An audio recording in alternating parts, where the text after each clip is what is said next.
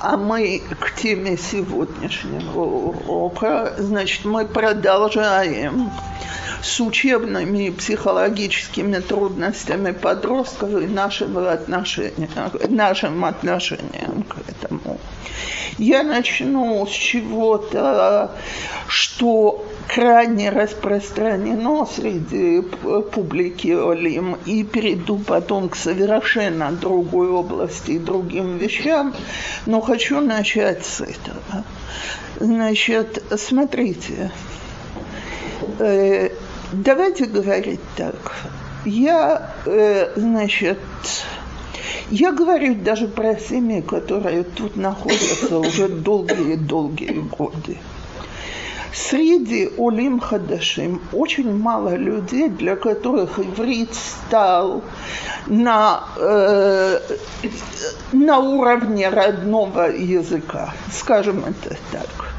Для большинства это язык, который выучили, но выучили ограниченно. А что я имею в виду ограниченно? Люди, которые приехали в взрослом возрасте, не читают на иврите, когда не вынуждены это делать.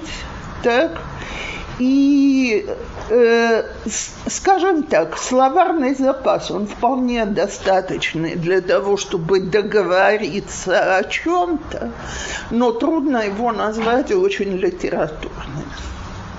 Так, теперь, когда дети растут в такой семье, значит, происходит одно из двух. То есть среди русских э, религиозных олим есть два подхода.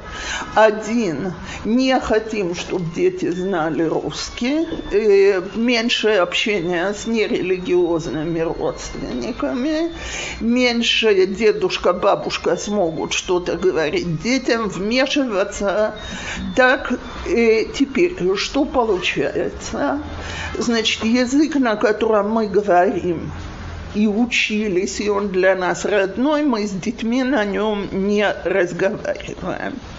Значит, заранее говорим на языковом уровне, который не высокий. Вариант номер два, я вижу его. Значит, вот русский как раз наши дети будут знать как следует. То есть я знаю семьи, где я просто поверить не могу, что дети здесь родились, русский совершенный, без акцента, на русском читают. Значит, а не знаю ли пишут, никогда не проверяла, в моих глазах это не столь важно. Так, но читают. А на иврите, а все равно читать нечего. Так? Так вот, теперь давайте говорить так.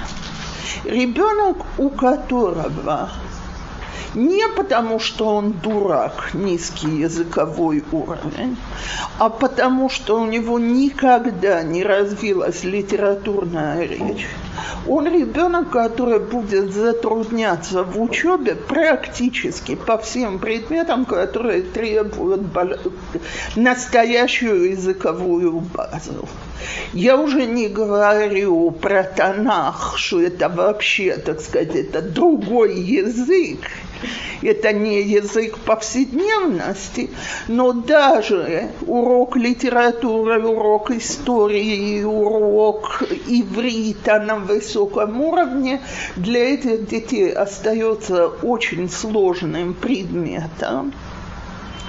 И дети, а теперь ладно, у кого дети склонностью к математике, которые, так сказать, после школы там будут продолжать по реальным предметам, и у девочек сегодня есть такие опции, так, значит, ладно, как-то все в порядке более не менее. Но те дети, которые по своей натуре гуманитарные, а языковой уровень, он очень низкий, они оказываются, как говорят на иврите, кирахим микану микан, лысыми с обеих сторон. То есть язык на недостаточно высоком уровне, чтобы учиться хорошо по этим предметам, а математика и другие точные науки – это не их предметы. И получается, что у детей учебный уровень, я не про всех говорю, есть дети, которые с этим справляются, но у многих детей учебный уровень, он ниже, чем мог бы быть, если бы они получили помощь. Теперь, если бы родители обратились бы к школе и говорили бы о том, что, смотрите, значит, да, ребенок родился здесь, но он ребенок иммигрантов, так, язык у него нет, мы не можем ему достаточно развить язык, ему нужна помощь то сегодня через школу можно получить, э, иногда сделав ивхун, иногда то иногда все равно можно получить довольно много помощи. Но когда по-прежнему есть немало родителей среди выходцев из бывшего Советского Союза, где помощь воспринимается как семейный позор, и как это может быть, что мой ребенок не может сам справляться, вот пусть немножко посидит и позанимается. Я хочу сказать следующую вещь. Меня недавно попросила одна моя знакомая, чтобы мы вместе Танахом занимались. И мне говорит, вот у вас к Танаху особый подход, назвала мне имя очень важной рабанит из русской среды. Вот, говорит, я с ней пробовала заниматься, но как-то она там наталкивается на трудности, а у вас их нету. Я изумилась, потому что я лично убеждена, что у этой женщины уровень выше моего, Бумикцуот Кодыш и сильно выше моего. Мы стали заниматься, и мне все стало понятно в один урок. У меня просто другой уровень иврита, не понимание Танаха, а иврита. То есть я когда не понимаю какое-то слово, посук бы Танаха, это нормальное состояние большинства людей, я понимаю то, что мы фаршим объясняют, потому что я, мой иврит, он на достаточно высоком уровне. А когда человек, который сюда приехал лет в 30, а не как я, девчонка, которая попала в абсолют на израильскую школу, то та на всю жизнь продолжила есть чудесные книжки. Учить перевод Фрима Гурфинкеля, учить перевод того, учить перевод всего. То есть, может, она знает и больше меня, но вот просто прочесть строчку в Мафаршим тяжело. Так когда люди взрослые, они как-то с этим живут, справляются и так далее. Детям нужна помощь. И обычно первые 3-4 класса нет. То есть нет? Э, считаю, что нет. Алф, Бет, Гимел, семья, которая тут лет 10-12 и дома говорят на иврите, тексты Лаваната Никра, они такие, Бакита Гимел, что их и мама может дома легко помочь прочитать. А я говорю про классы, начиная, скажем, с четвертого, пятого класса и про семинар. Дети отстают. Не потому, что они глупые, не потому, что они ленивые, а я в одной группе привела пример пример. Вот давайте я сейчас, вместо того, чтобы продолжать на русском, я перейду на идыш и буду вам ту же лекцию на идыш давать. Во-первых, она будет гораздо менее грамотная. Я хоть и говорю на идыш, но хромаю. Так? Во-вторых, у меня сильное подозрение, что даже если вы будете очень внимательно слушать, вы будете плохо понимать эту лекцию. И если я вам скажу, а вы приложите усилия и прислушиваетесь больше, то вам не поможет. Так вот, очень часто приходит ко мне ребенок на Ивхун, так, и когда я проверяю IQ, все в полном порядке. Но когда мы переходим к языковой части, он не знает ни на русском, ни на иврите слова, которые он... Словарный запас у него ограничен, понимание текста ограничено. Теперь о книжках мы не будем разговаривать, правда? Потому что основная литература – это комиксы. Теперь мне... Что? Если, если дети читают книжки дома, мама а то, дети, которые много читают на иврите, у них не будет Разве что у них действительно есть языковая проблема, у них не будет языковой проблемы. Но дети, которые на иврите не читают, а читают комиксы или читают по-русски очень э, на очень приличном языковом уровне, я сейчас не буду вдаваться в содержание, так это отдельная статья. Я сейчас говорю только об языке. На иврите им не хватает запаса слов для того, чтобы понимать сложный текст. А если вы знаете подростка, который согласится сидеть читать словарем, то покажите мне его. Я буду рада с ним встретиться. Почему нет книг на иврите? Почему все комиксы? Есть полно книг. Есть полно хороших книг. Но они приходят в библиотеку, все берут комиксы, и они берут комиксы.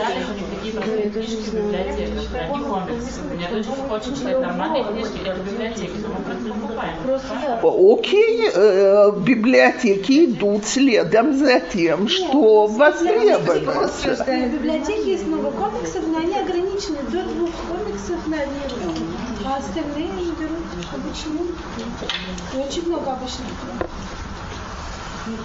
Теперь э, я очень извиняюсь, как мне когда-то одна сказала, после Толстого и Достоевского, когда я беру в руки религиозного писателя, я говорю, моя дорогая, вы меня извините, насколько я знаю, большинство публики не сидит дома и не читает «Войну и мир» и Анну Каренину, а читают какие-нибудь детективы на русском, которые написаны на таком языке, что лучше не будем говорить. Я, опять, я про содер...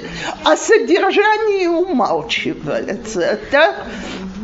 Так я совершенно не требую от религиозной писательницы, чтобы она конкурировала с Толстым и Достоевским, но когда мы берем нормальные детские книжки, дети, которые читают, кстати, они написаны на хорошем языковом уровне, религиозная детская литература, и ребенок, который это читает, обогащает язык. Так? Но когда я про, когда мне говорят, есть хорошие комиксы, я сейчас даже не буду спорить, есть. Комикс – это диалог. Никогда язык диалога не может быть на очень высоком уровне, как определение. Я уже не буду говорить о том, что не способны прочесть серьезный отрывок э, текста. Во всяком случае, я еще раз говорю, если наши дети, э, мы видим, что не глупый ребенок э, не способен заниматься на высоком уровне предметом, который требует хорошего знания языка, то ему нужна помощь. И об этой помощи можно просить в школе, и ничего унизительного в том, что мы придем и скажем, ситуация она такая, я не вижу.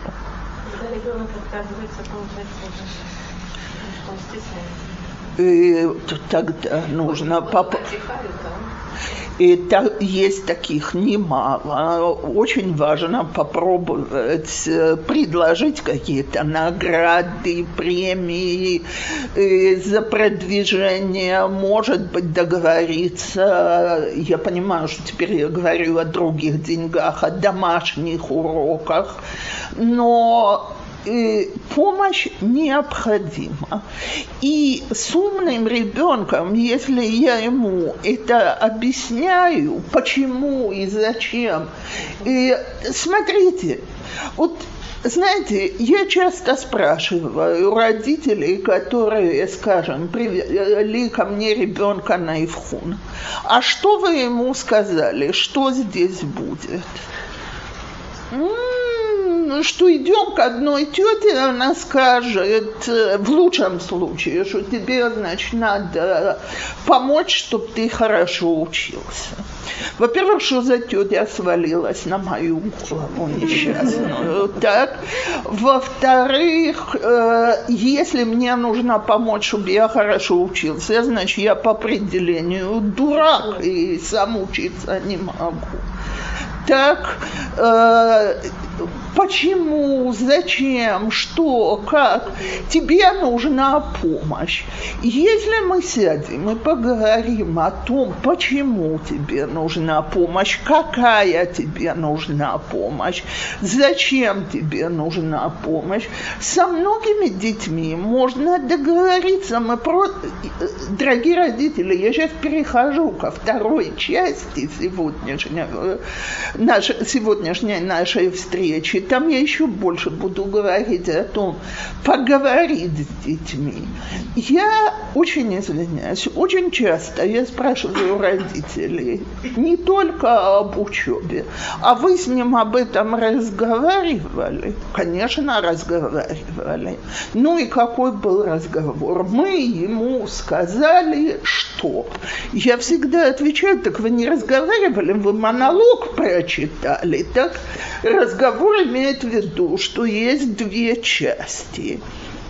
И ребенок имеет право сказать, почему он помощи не хочет мы можем попробовать объяснить, какие в этом плюсы, какие потери. Да, конечно, в классе выходить невозможно. Давай обдумаем, как это сделать, чтобы тебе не было неприятно, чтобы другие не насмехались, то, все.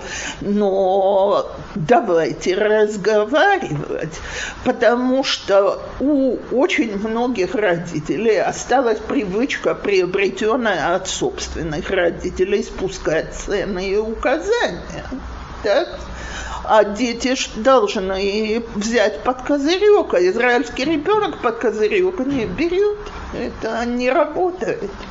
Не знаю, они это в воздухе вдыхают, но... Есть какая-то разница между девочкой и мальчиком и полковыми? Э, с точки зрения языка, мальчикам приходится учить еще и третий язык. И, но там все начинают с нуля, поэтому не страшно. То есть мальчик с хорошей головой, когда все начинают гмору, все ее начинают на языке, который никто не понимает. Так там э, так сказать, если у мальчика хорошее логическое мышление, то он справляется. А девочкам нужен литературный иврит гораздо больше, чем мальчикам, потому что мальчики Танах практически не учат, давайте говорить так. А Тору сегодня уже понимают, и есть уже переводы иврит на иврит так, то есть Милашона Кодеш на более простой иврит есть, есть уже Талмудей Тора и Хейдеры, где это есть. Так э, дети более не менее справляются. Мне кажется, что у девочек проблема больше. Что же делать? Как общаться с детьми? Какой патрон? И смотрите, безусловно, нужно общаться. Э, то Не могу сказать безусловно, потому что я понимаю соображения людей, которые не хотят, чтобы дети хорошо знали русский язык. Просто понимаю. С другой стороны, ребенок, который не слышит грамотной литературной речи, у него проблема. Теперь понятно, что там, где родители готовы сами заняться своим ивритом, и, причем, дорогие родители, я знаю, мне все скажут, что времени нет. Но это не так сложно. Берут книжку, одну, вторую, пятую. На десятой книжке ты читаешь на иврите. И так как мы говорим про взрослых людей, то если мы не понимаем какое-то слово, оно очень важное, то можно уже вроде и в словарь заглянуть. Так? Я не говорю про подростков. Так, и я хочу сказать, я по сегодняшний день ежедневно про себя в душе благодарю свою подругу близкую по средней школе. Мы когда готовились вместе к экзаменам, она говорила так, страницу читаю я, страницу читаешь ты. А я говорила, ой, оставь меня в покое, зачем я должна читать? Занимает нам вдвое больше времени подготовиться, я по памяти прекрасно все помню, значит, я тебе потом сама повторю, когда я читаю, мы тратим вдвое больше времени. Она как стенка, страницу я, страницу ты. Так? Так, я ей это тут напомнила, она мне говорит, а что я уже 15 была такая вредная? Я говорю, да, дорогая, я тебе на всю жизнь осталась должна. Так вот, страницу я, страницу ты, то, что я выучилась читать на иврите как человек, для меня два родных языка. Я, мне совершенно все равно, на каком на иврите или на русском. У меня такой вопрос. Вот у меня ребенку 5 лет, и он выучил Лашона Койдыш, и значит, по нему молитву можно читать. А мы пытаемся книжку читать, так он ее не может читать, потому что он не знает. Э, я с другой стороны подумала, если сейчас начну ему объяснять, я его запутаю. Так не читать обычные вот книжки с маленькими мальчиками? До какого возраста? А вы сидите, вводите пальцем и читаете. Но он читает так, что ничего не получается непонятно. Секунду, вы читаете и вводите пальцем, а он смотрит.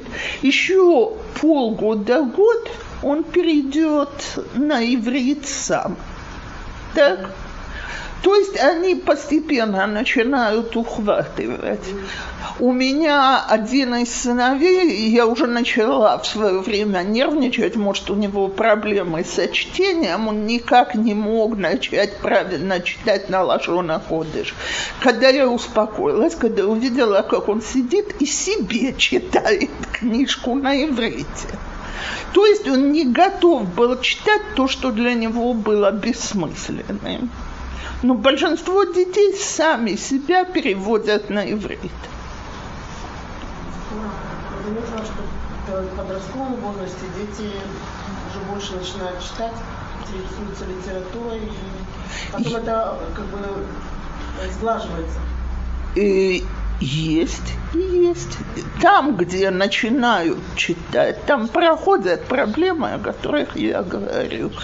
Там, где не читают, а сегодня мы живем все менее читающем обществе, там... э, Очень там странно, потому что больше ничего нету. Ну, как бы для ребенка это как раз источник информации, вот. Э, Смотрите, во-первых, там, где действительно ничего нету, дети начнут читать. Там, где есть, а, к сожалению, в очень многих домах есть, а я очень открыто скажу, что есть, есть компьютер. Так? И э, гораздо приятнее смотреть мультики, так, чем работать и читать книжку. Так, теперь о помешательстве мультиках я, я могла бы дать целую лекцию. Я уже видела пары, которые готовы разводиться на почве мультиков. Я не шучу. Нет, нет, нет. Одна сторона говорит, дети не будут смотреть мультфильмы Хейдер, Талмуд Тора, Бейт Яков не разрешает, а вторая сторона кричит, я тебе не дам растить детей примитивными. Так? Что это такое? Ну, понятно, что если мы отняли у ребенка крокодила гену, э, так, то из него уже человека не вырастет. Это э, если бы я только крокодила Гена смотрела. Дальше фильм чудесный.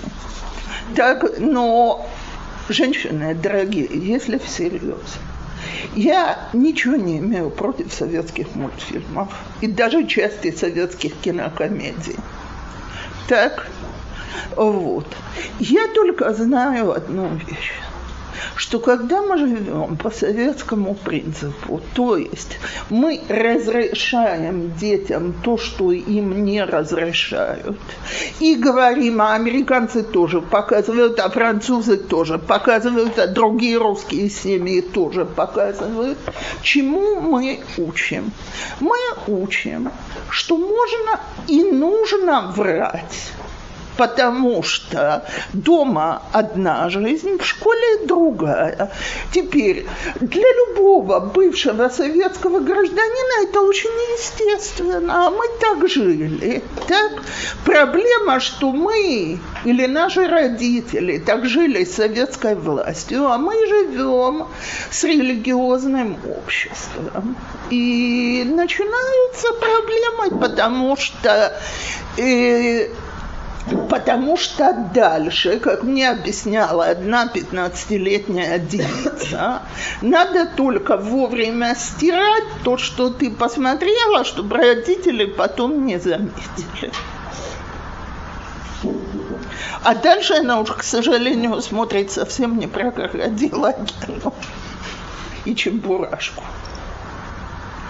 Так вот, э, если родители принципиальные противники русского, то нет другого способа, кроме как заставить себя учить иврит всерьез. Если родители не принципиальные противники русского, давайте научим на одном языке грамотно разговаривать, словарному запасу. Тогда ребенок хоть понимает, какие слова искать потом, чего ему не хватает, он хоть на одном языке умеет грамотно себя формулировать. Просто разговорный язык в семьях, он как бы тоже не все на уровне литературного языка, даже если тот же русский, тот же иврит в израильских семьях. Э, смотрите, согласна. Э, но люди, которые читают книжки всегда с самого начала на более высоком, на более высоком уровне. Теперь я уже не раз говорила и буду продолжать говорить я знаю, что я и сама этим грешу. Мне очень тяжело говорить только по-русски. Я просто замечала на лекциях, на которых сидела публика, которая ни слова на иврите не знает. И вдруг люди, я вижу, люди шепчутся, кто-то просит перевода, я даже не заметила, как я вставила фразу на иврите. Так? Но все-таки я очень стараюсь, когда я говорю на русском, говорить по-русски, скажем так. А когда начинается, и вы скажете, что это карикатура, это... а зачем карикатура? Еду по кварталу, где живет моя мама, и вижу объявление – отпечатано. Ищу квартиру с шутафом. Начинаю всеми силами думать, а что это такое. Пока до меня дошло, так, дыра им шутаф, так, Квартира с шутафом. Еще и склонили правильно.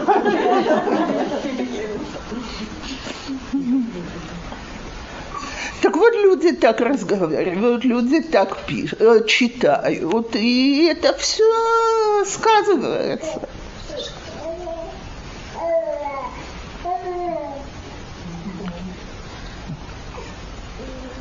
То, окей, а теперь, э, значит, я хочу перейти к совершенно другой теме, наверное, одной из самых грустных, о которых я вообще собираюсь разговаривать. Значит, э, э, психологические проблемы в подростковом возрасте. Потому что то, что мы до сих пор говорили, это учебные проблемы. И психологические проблемы, которые учебные проблемы создают, они, конечно, не, не легкие и неприятные, но это еще мелочи жизни. Значит, давайте говорить так. Во-первых, мы живем, э, чтобы мы все и наше государство были здоровы вместе в сумасшедшей стране. Так? Нет, я без шуток говорю.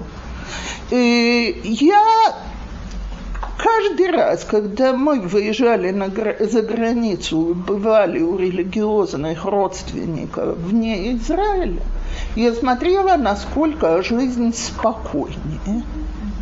Так.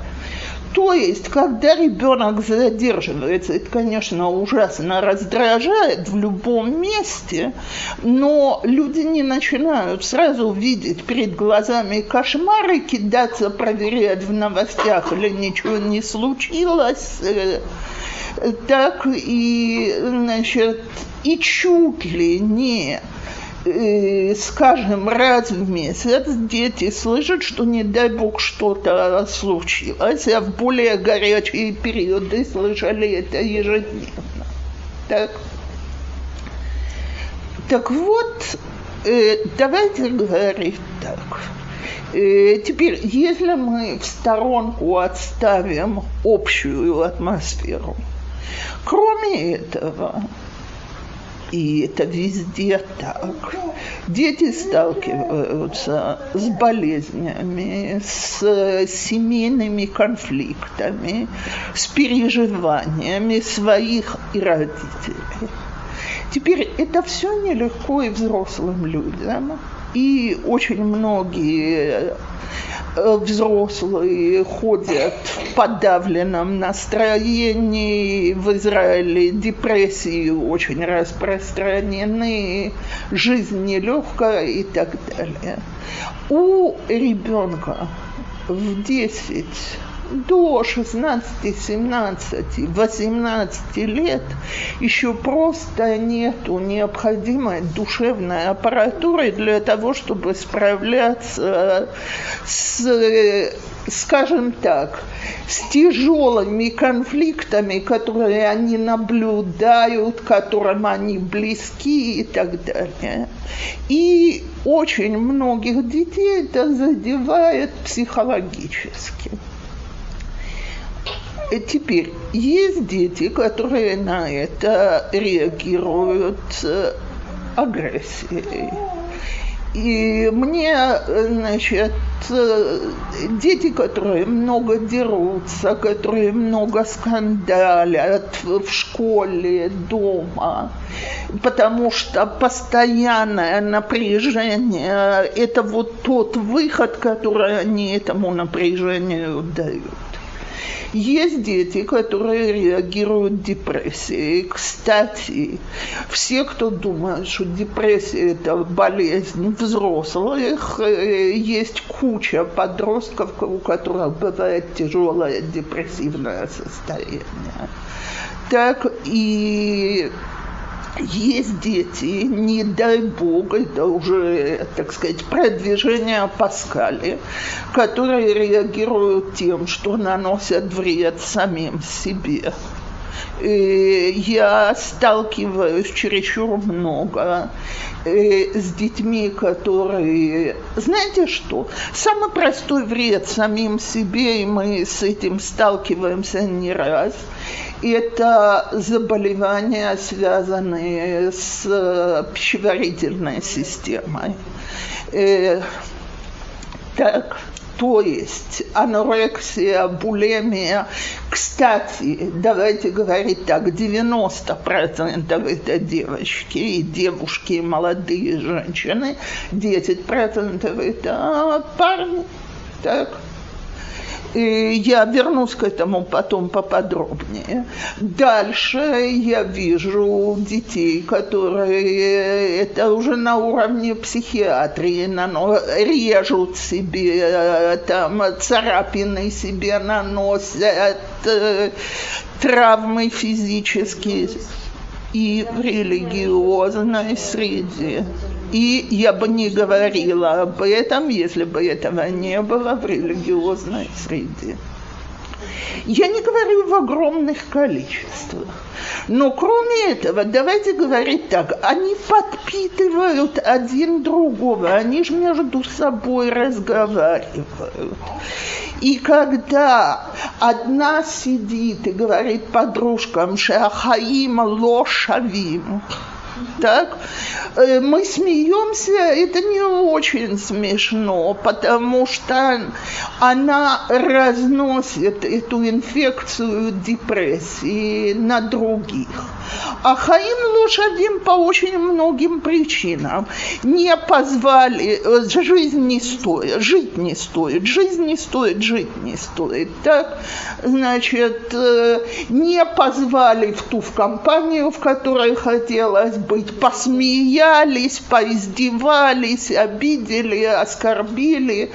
А дальше начинается такое взаимное, взаимное подпитывание. Так, гамлием лошавим, вот мне сделали такое и это. Теперь, очень часто. Отношения взрослых, есть вещи, которые детей дико оскорбляют, и я их понимаю. Мне позвонила когда-то мама, которая рассказывала, что в класс зашла классная руководительница и сказала, что мы знаем, что в этом классе есть девочка с некошерным полифоном, а поэтому, значит, если на следующей переменке полифон тихо не отдадут, мы обыскиваем все портфели. Так? И телефон не отдали, я не знаю, ли он был или не был, но в классе устроили обыск. И девочка вернулась домой и, значит, билась в истерике потом целый день. И мама мне звонила, как она ее успокаивает после такой сцены а я могу понять девочку, так, потому что осмотри, видите это из самых лучших соображений, оно страшновато.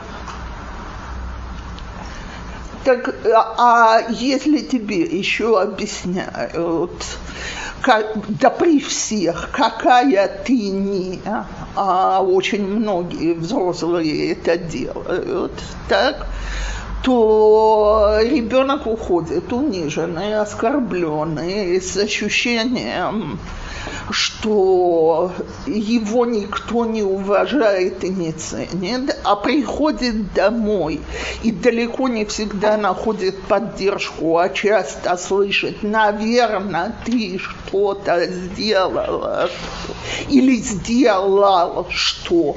И, может быть, даже сделал, я даже спорить не буду. Так давайте поймем. Мы ждем чтобы дети смотрели на жизнь нашими глазами. То есть, что я имею в виду?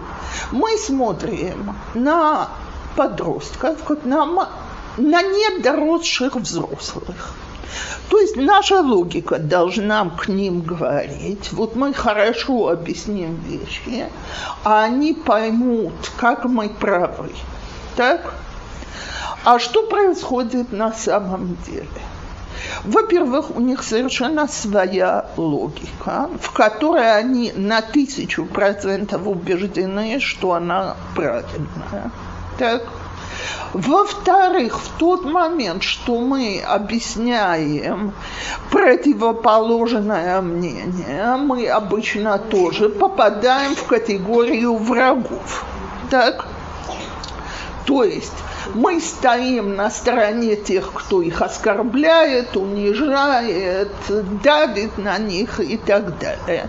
Теперь враги там, враги тут, кругом враги, кто не враги, не враги, свои сверстники, которые очень часто делают вещи, которые действительно вредные, опасные, нездоровые и так далее. Так вот, первое. Нужно видеть э, то есть давайте говорить так. Нам, как родителям, глаза нужны всюду. Так, э, ничего не поделаешь, я знаю, что мы не ящерки, и у нас глаза на 360 градусов не крутятся, но, значит, надо голову поворачивать. Во-вторых, э, что мы должны видеть? Мы должны видеть, если ребенок в ненормальном состоянии. Что я называю ненормальным состоянием? Э, пропажа, э, полная пропажа аппетита или наоборот – абсолютная неумеренность в еде. То есть, что такое абсолютная неумеренность в еде? Э, значит, я это, по-моему, уже говорила, повторяю. Здоровый, нормальный подросток мужского пола может съесть 4000 калорий в день, не набирая ни одного килограмма. Девочки, конечно, меньше, но, значит, это не значит, что это ненормально. Ненормально – это когда я вижу одно из двух. Либо ребенок у меня на глазах начинает очень сильно худеть, либо ребенок у меня на глазах начинает в, в, в таком совершенно ненормальном темпе расползаться. Так? не набрал несколько килограммов, а мы говорим о совершенно другом. Когда еда так сказать, это единственная радость в жизни, за едой можно забыться.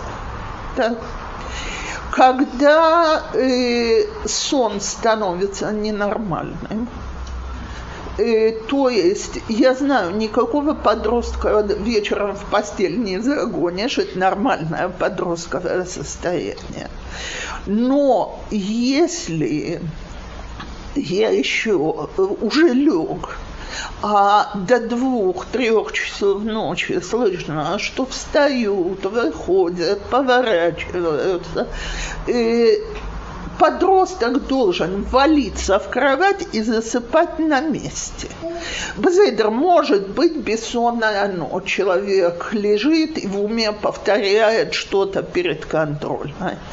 Но если постоянно есть недосып, его что-то мучает, он не может заснуть от мысли. Это не только с взрослыми, это с подростками. Совершенно исчезли товарищи. Не надо мне рассказывать знаменитую историю. Я тоже была очень замкнута, у меня не было друзей и подруг.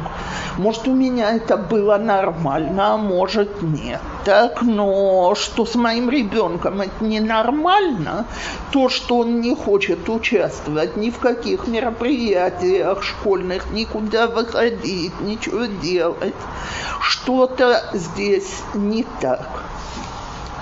Э, постоянные жалобы на хамство, э, когда хамство дома, это ничего, это в порядке, это наши детки, так? А вот если жалобы начинают поступать из школы на хамство, у мальчишек на драки, на э, такое очень неадекватное поведение, что-то не в порядке. Э, я сейчас так, э, только самые простые примеры привожу.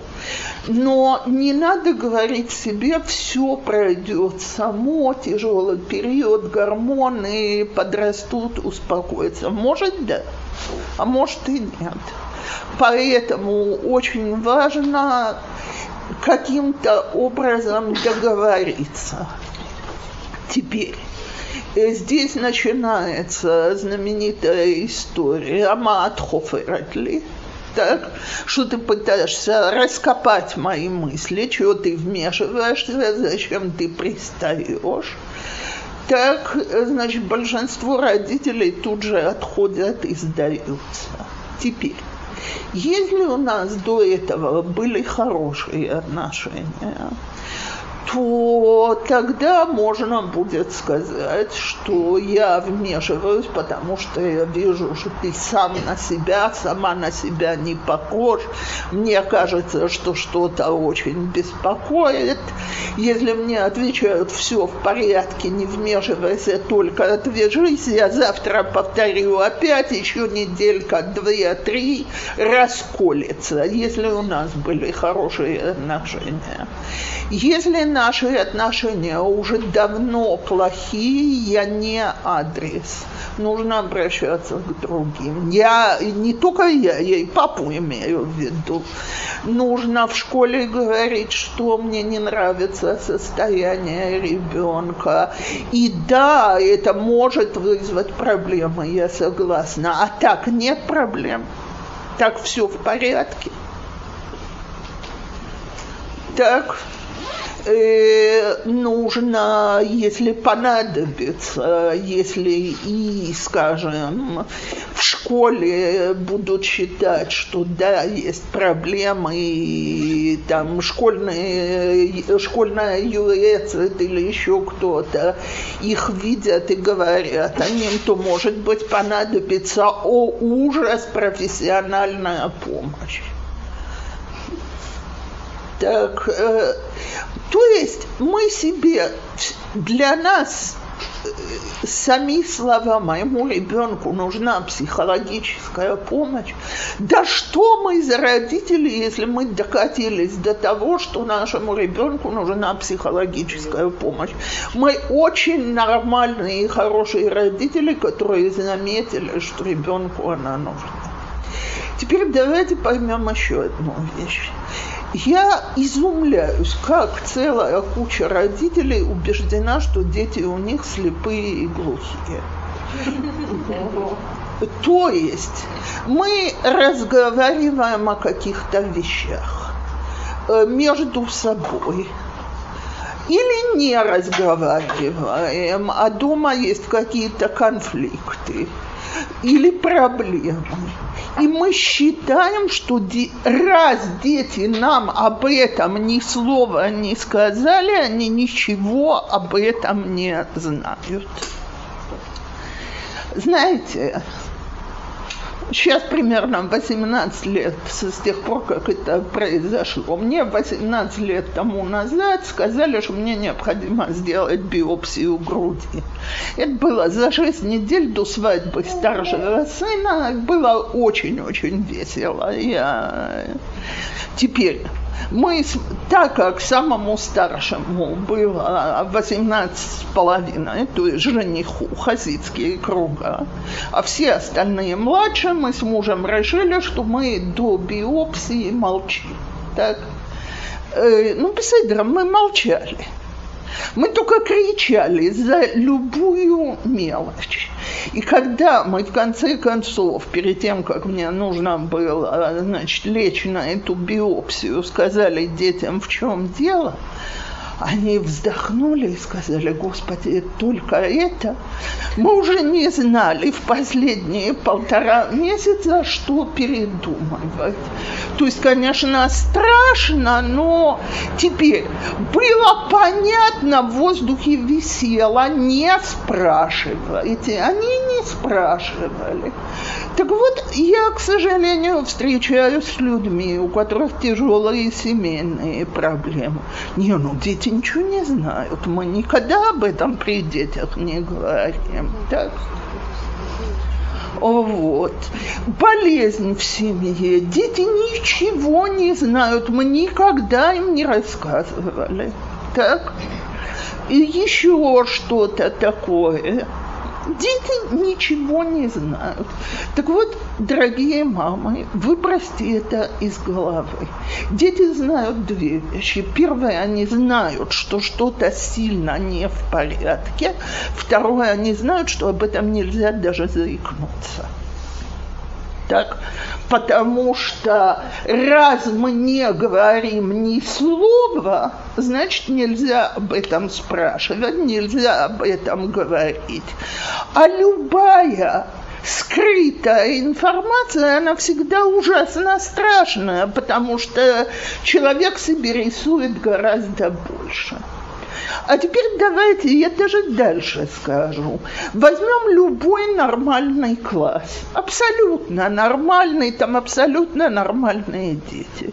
В этом нормальном классе почти наверняка, к сожалению, в наше время сидит какой-нибудь сирота.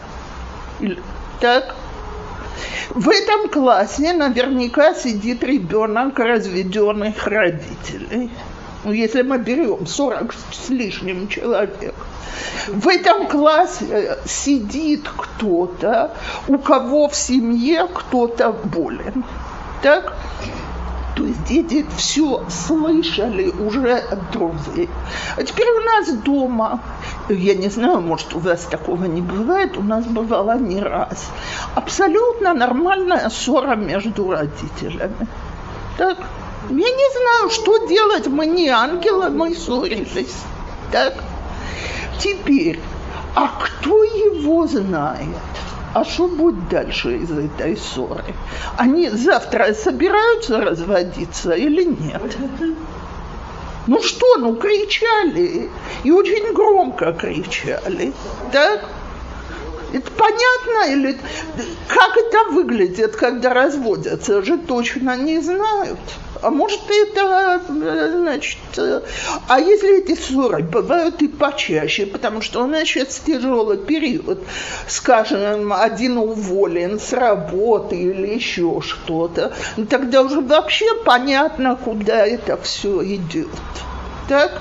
И ребенок начинает рисовать себе очень страшные картины и реагирует на них очень-очень-очень нервно. Так вот, второе, о чем я хочу говорить давайте разговаривать с детьми. Я не предлагаю докладывать детям любую информацию. Можно, как взрослые люди, посидеть, обдумать, как сказать, что сказать, в какой форме сказать.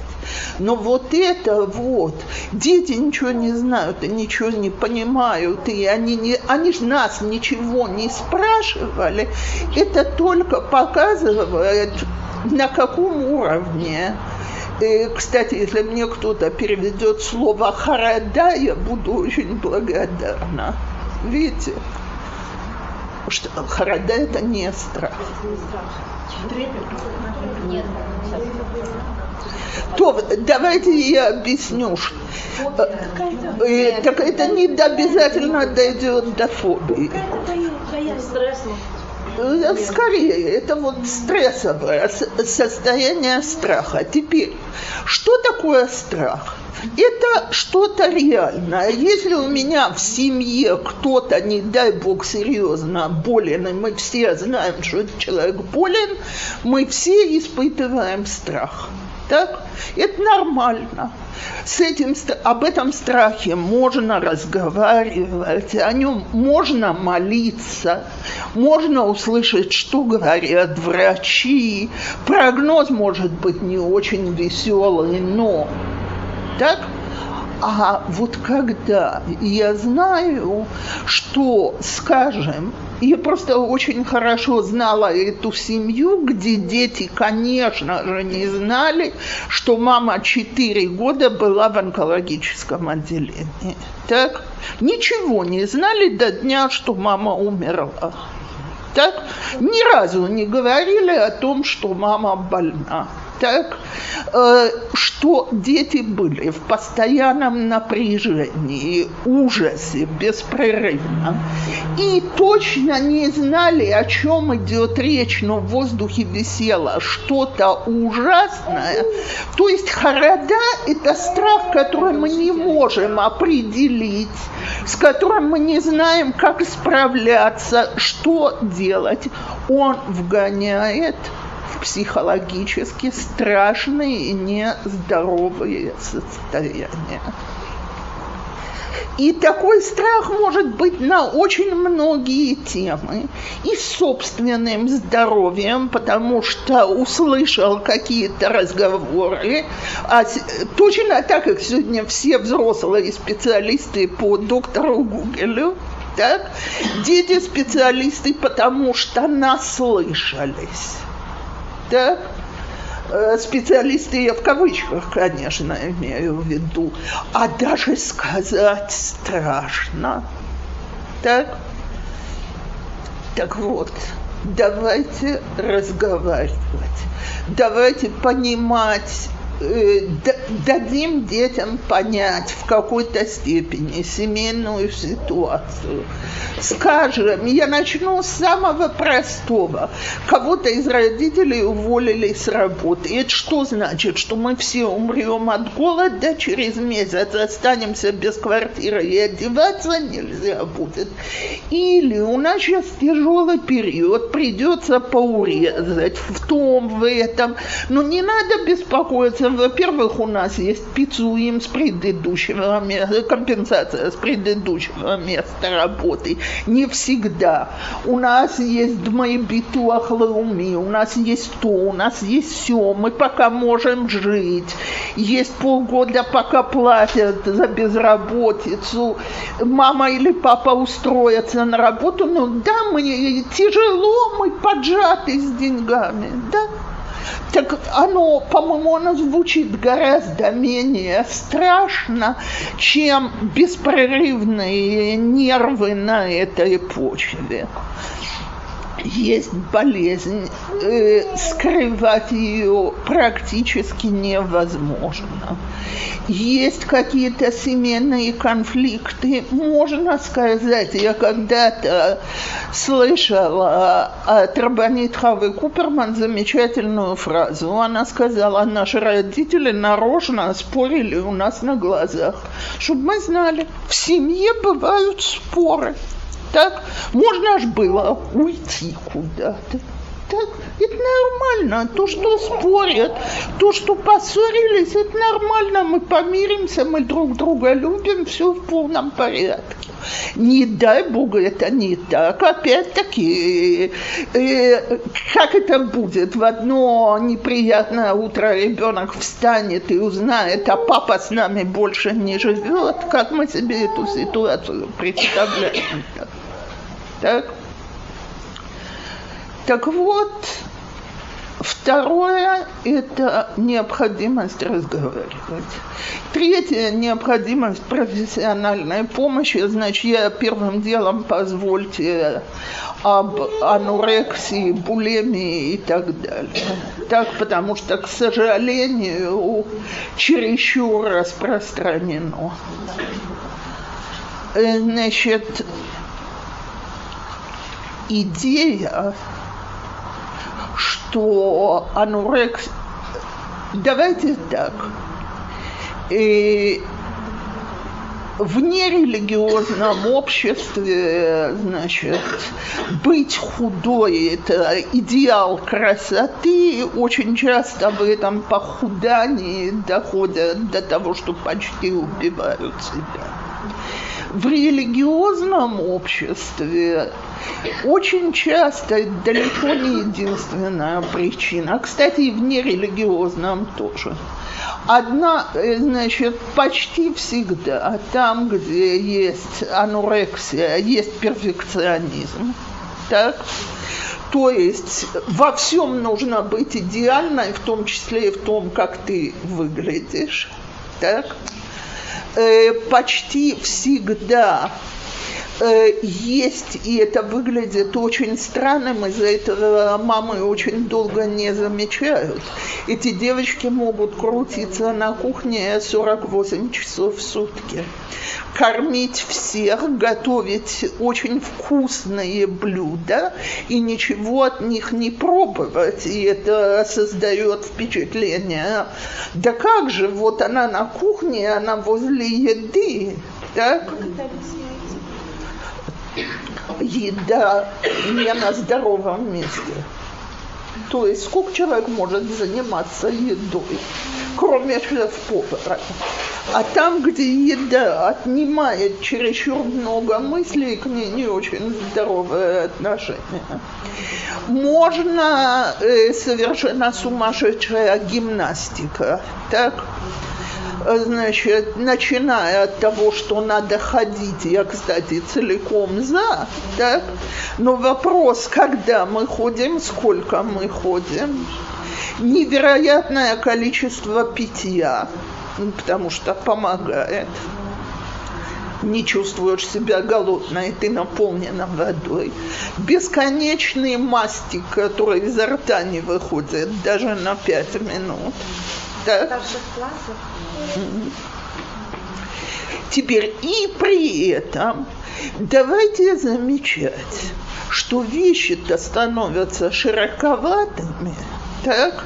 Кура, но это даже девочкам худеньким присуще. Еще как? Все, что я сейчас говорила. При анорексии человек вообще не видит, как он выглядит. То есть вы спросите такую девочку, сколько, значит, она будет толстая, когда вы ребра будете видеть наружу. Так вот, если мы видим, что вид начинает быть болезненный, голова кружится, слабость, нездоровый цвет лица и так далее, пришло время обращаться к врачу. Причем э, я уже это не раз слышала, я в это не верю. То есть у меня есть знакомые, которые говорят, нельзя то. А, а недостаточно просто родителям хвалить ребенка и говорить, как он хорошо выглядит, э, что все в порядке. Ну, К сожалению, недостаточно. А какому врачу Первым делом идем к диетанту. А, Так. Идем к диетанту. Ты хочешь делать диету. Вы знаете, как, как начинаются диеты школьниц? Э, значит, весь день едим огурцы, потом набиваемся э, какой-нибудь хавила джанк-фуд. Так? С этого э, теперь, так вот, Э, когда я слышу, как мне сегодня говорят, ой, нельзя полным девочкам говорить, делай диету, можно и нужно, только диета должна быть, как любая вещь, с профессионалом. Давай пойдем, составим список, я тебе буду варить то, что ты любишь, такое, как ты любишь. Э, диету очень тяжело соблюдать, давай попробуем, что тебе подходит. Если я вижу, что значит, э, э, это нормальная диета не соблюдается, я не имею в виду в плохую сторону, то есть, э, что ребенок не может удержаться. Это нам всем знакомо. Диета тяжелая штука, а наоборот. Э, диетант чересчур много выписала. Я абсолютно сыта. Теперь еще более страшная штука, потому что родители меньше замечают булемия. То есть наш, наше дорогое дитя ест, да еще как. Только оно потом почему-то сразу после еды или через 15-20 минут после еды бежит в ванну и сидит там очень долго.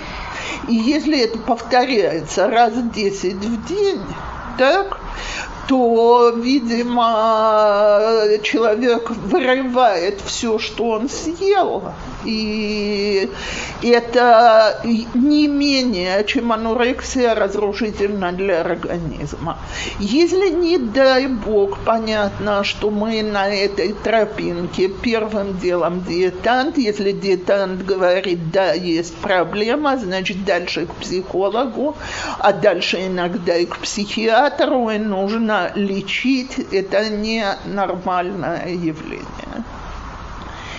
Теперь еще одна вещь, о которой я хочу говорить. Я надеюсь, что я успею. Сейчас я говорю о мальчиках, а не о девочках. Э, у девочек это по-другому. Значит, смотрите. Собственно говоря, я сперва буду говорить и о мальчиках, и о девочках. Мы очень рады, когда наши дети митхаским мипхина руханит, э, так сказать, усиливаются с духовной точки зрения. Давайте присмотримся к этому усилению. Так? То есть, если у нас э, девочка вдруг начинает ходить не просто скромно, скромно это хорошая штука, я целиком за, а супер скромно. Во-первых, давайте посмотрим, или за супер скромной одеждой не скрывается резкое похудание. Так? А то, когда вещь велика на полтора-два номера, то не рассмотришь, что там под, под этим. Так, э, во-вторых, знаете, молитвы, которые никогда не кончаются. У меня была одноклассница, с которой мама побежала к психологу в свое время, когда она в Йом-Кипур все уже закончили молиться, она все еще мусав говорила после Наилы. Каванот, это непросто. Так вот, то, что я говорю с девочками, оно реже, но бывает. С мальчиками, сейчас я говорю про мальчиков-перфекционистов, раз он э, хочет учиться 16 часов в сутки, так? И мы же целиком, мы за атмада, мы за усидчивость, мы за усилия, так? Только что-то наш ребенок выглядит нездоровым. Два. И тут, мама, я говорю что-то, о чем ни одна из нас не понимает, а знать необходимо. И вы знаете, что такое полюции? А я абсолютно не уверена, что ваш мальчик знает. То есть ваш мальчик знает, да еще как. Ваш мальчик знает, что у него зералы ватала. Так? А теперь у него зералаватала э, излияние семени впустую. Так? А это какой-то грех, вы знаете, мама? страшная штука. А это значит, я развратный, распутный, а это значит, что я не могу выдерживать религиозные нормы, а кто знает, э, что дальше будет. Так вот, очень часто элементарная информация о том, что это нормальная, естественная вещь, что это бывает, что ты не преступник, что сосна это, так сказать, ты ничего для этого не делал, что э, все в полном порядке, что бывает у всех. Это очень хорошо. Я сейчас работаю с парой, где молодая пара, где муж, значит, сказал мне, я, говорит, был абсолютно уверен, что я полный развратник, потому что когда я ехал в автобусе, я смотрел на девочек, так, ну, все, кто же может быть более испорченный, чем он. Понятно, что с ним что-то не в порядке. Так на этой почве у него свои заскоки были. Дальше я не хочу вдаваться.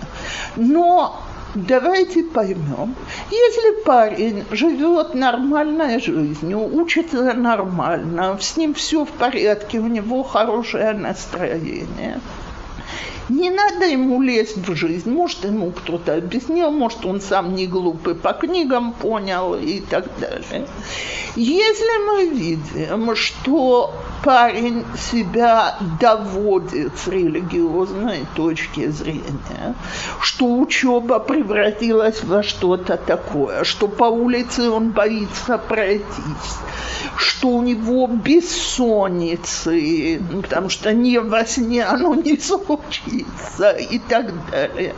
Нужно, чтобы с ним кто-то поговорил, и этот кто-то должен быть раввином который сможет ему объяснить, где он находится и что с ним происходит и как ему помочь. А может, ему вообще никакой помощи не нужно, ему кто-то скажет, что он абсолютно нормальный. Так вот, я сегодня говорю, весь этот список можно продолжить. Я совершенно не хотела запугать мам до истерики, так? Но я еще раз говорю, давайте внимательно смотреть, что происходит с нашими детьми потому что, к сожалению, очень часто родители спохватываются, когда уже никогда не поздно помочь, но когда помощь уже будет носить психиатрический характер. И, кстати, если не дай бог это надо, то это надо. Так? вот классический случай, так сказать, который вечно поднимают, значит, парень или девушка, которые нотлим ядаем без конца. Так? Но это же далеко не единственное проявление обсессии. 20 раз на день, до чего, не 20, 200 раз на день, до чего-то дотронулся, нужно опять бежать литол едаем. А есть, мы когда-то с мужем по определенному, определенной причине были у Рава Шехтера. Он, значит, он глава бресловских хасидов. Так он рассказывал, что у него был клиент, который, значит, ему говорил, что он 4 часа в день читает Крият Шма так? Он хочет выговорить каждое слово правильно, так? Шма опять и опять и опять.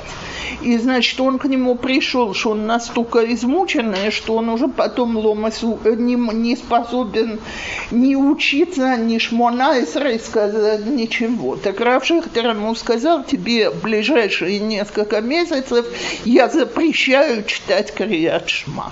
Он ему говорит, как? Так? Это же мецва истории.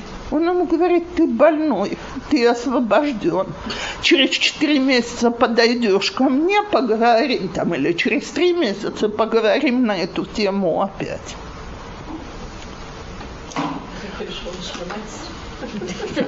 Возможно, возможно. А между прочим, нет ничего проще сегодня, чем вылечить обсессию психиатрическими средствами. Так? И, э, Что такое обсессия? Да. Это когда человек повторяет одно и то же действие, и, так сказать, и не способен от этого освободиться. И на уровне женском, нерелигиозном. Женщина, которая бегает с тряпкой по дому, где кто-то сел, встал, она сразу затирает пятно. Так? На это, сегодня можно сидеть только на этом стуле, остальные стулья я вчера очистила. А завтра она будет...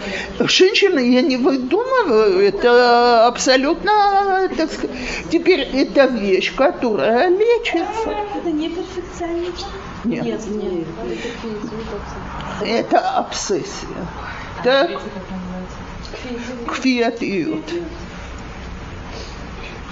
А лечится как? Лекарство. И когда человек принимает лекарство, ему нужен типун психологии, который бы это поддержал. Но без лекарств с этим не справляются. И, кстати, и, значит, область, в которой я это видела, как мадриха от колод – женщины, у которых помешательство вокруг миквы. И это известная штука. Есть такие, которые купаются по, значит, 4-5 часов, пока на себя всю кожу не сдерет полностью, чтобы, значит, на ней не осталось, не дай бог, никаких хацицот. Есть такие, которые не могут правильно окунуться, а вдруг баланит не заметила, что какой-то волосок всплыл. Э, Я знаю женщину, которая, когда ее муж притащил ее матрас к Равину, потому что она на нем нашла пятно, Равин сказал, все, я запрещаю спрашивать про пятна, у тебя их нет. Я не знаю, ли это помогло, потому что это надо лечиться, но... Так вот, э, смотрите, это, и эта болезнь может начаться в гораздо более раннем возрасте. И это болезнь человек, который вынужден опять и опять и опять что-то делать, а на религиозной почве так легко себя убедить, что они, они осеют за митох и рад шамаем, я это делаю из э, высокой степени религиозности и богобоязненности, то это очень-очень непросто. То, э, короче, э, значит, давайте договоримся так. Большинство наших детей здоровые, нормальные. Мы здоровые, нормальные родители. Если мы видим какие-то вещи, которые нам кажутся, что они выглядят очень странно, мы не помним такого с другими детьми, мы не видим это в окружающей среде, надо посоветоваться. Если дома есть какие-то проблемы, нет никакого смысла их скрывать детей. Дети все равно знают, что что-то происходит. Если мы можем сами разговаривать с нашими детьми, замечательно. Если нет, нужно искать внешнюю помощь. Теперь, если есть вопросы, пожалуйста. Есть проблемы, которые гораздо меньше уловимы, например, нервный срыв. То есть ребенок, например, очень, очень учится какому-то экзамену, несколько экзаменов в неделю или сессии вообще. И это накапливается, накапливается, накапливается. В принципе, это не очень можно заметить. Но уже потом будет поздно. Поздно не будет, если, давайте так, если обычно вот эти вот занятия, что не спят, не едят, сидят и учатся, это не началось сегодня. Дети должны знать, что оценка 85, она хорошая оценка. И знаете, я когда-то с дочкой на эту тему разговаривала. Она мне говорила, мама, ну откуда? Про своего девятилетнего. Я говорю, солнышко, оно висит в воздухе. От способных, талантливых детей мы ждем высоких достижений. Э, Мне было как-то очень смешно. Я когда занималась на вторую степень, я вместе с подругой готовилась к экзамену. Ну и мужу говорю, смотри, она в конце концов получила оценку выше 90, а я там 85 или 87. А муж мне, а нам за 50 обоим. А почему? Я говорю, а потому что она села и повторила еще два-три раза, а мне было лень это делать. Так, значит, меня это как-то не обеспокоило.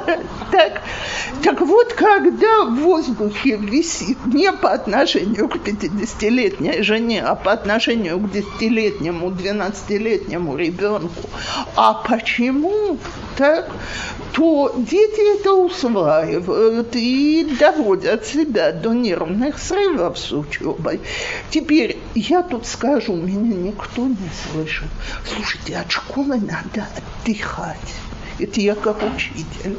Я помню, как я девчонка, э, э, которые мне говорили, я больше не могу, у меня бессонница, мне болит голова. Я говорю, все, завтра ты скажешь, там, где я классная была, ты скажешь Эмбайт, что ты больная, пусть тебе болит нога, рука, отоспись два дня, не ходи.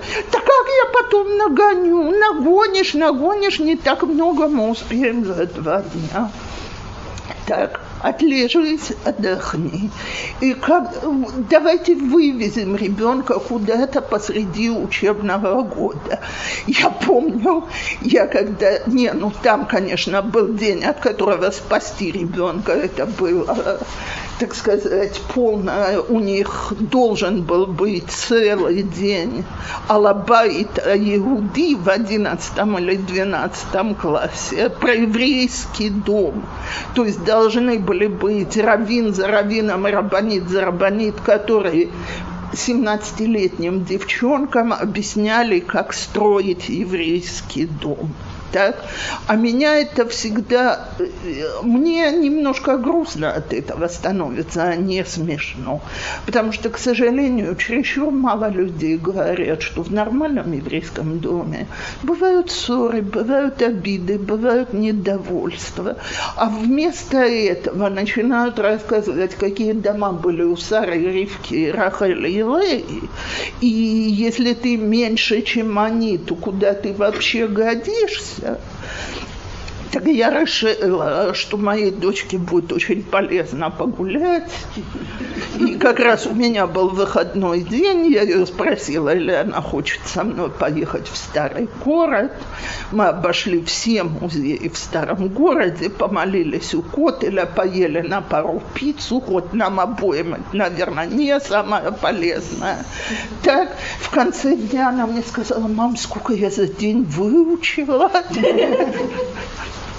Так вот, детям полезно отдыхать от школы. Никто не слышал, правда?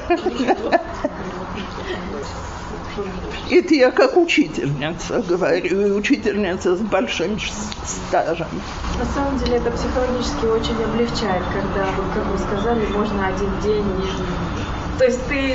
Я вообще, у нас дома не надо было симулировать.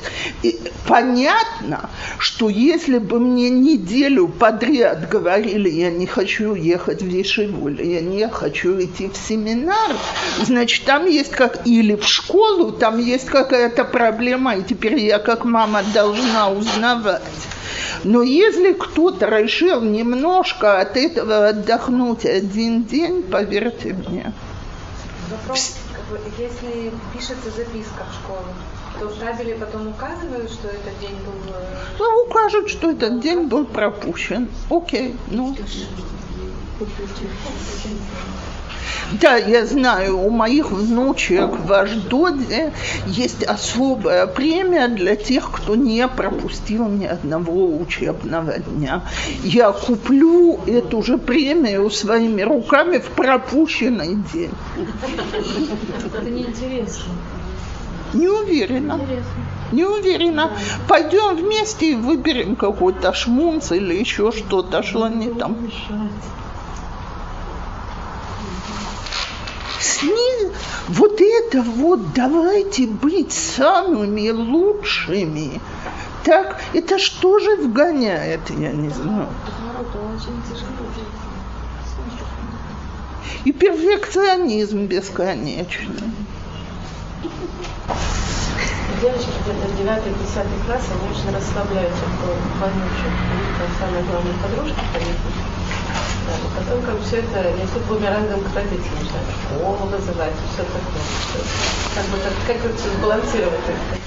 Окей, значит, приходим в школу, спрашиваем, насколько сильное отставание, нужна ли какая-то помощь, и нормально ли это, единственная ли моя дочь такая или есть еще.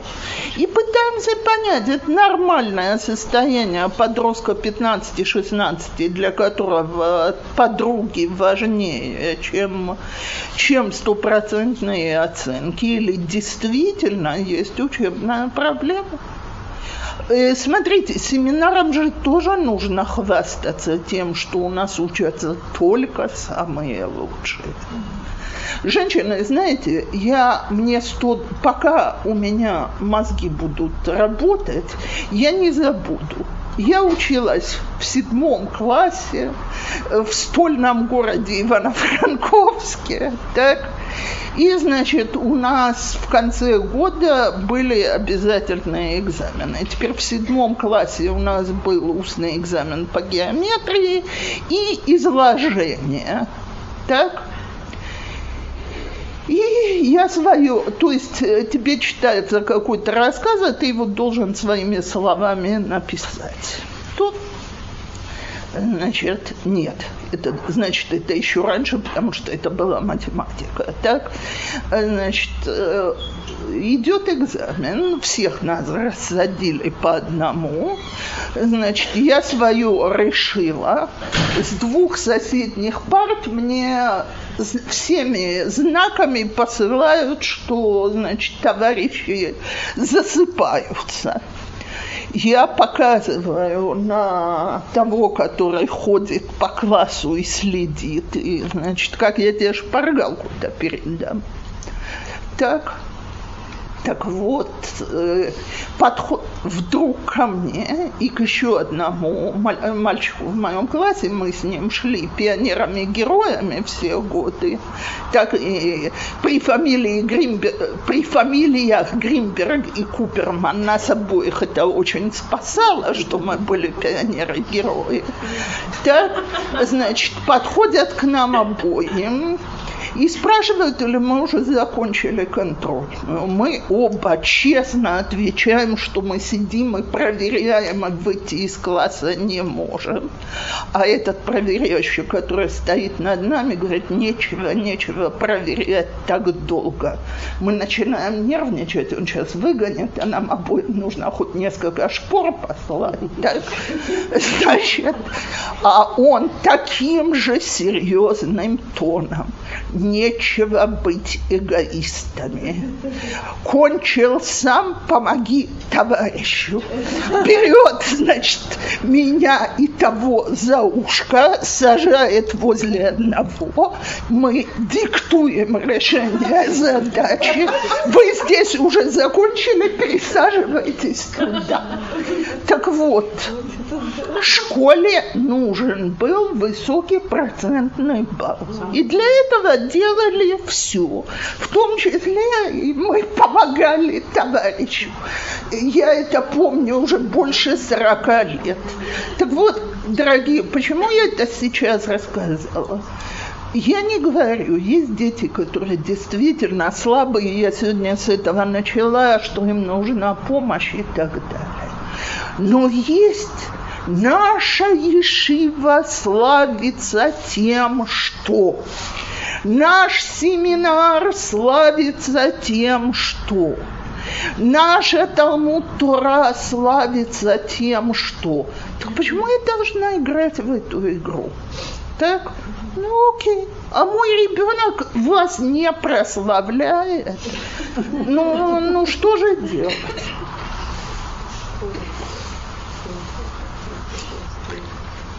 Так вот, опять, если действительно есть учебная проблема, давайте делать все, чтобы помочь. А если...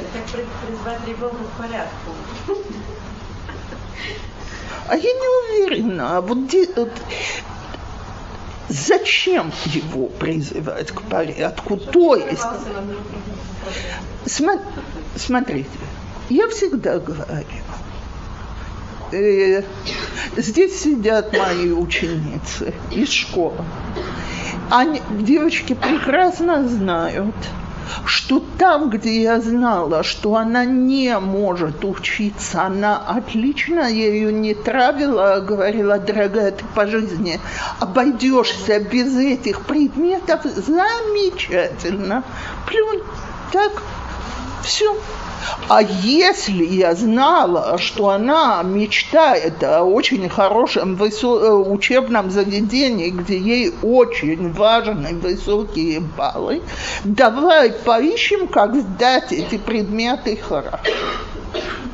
Где проблема? Что нужно?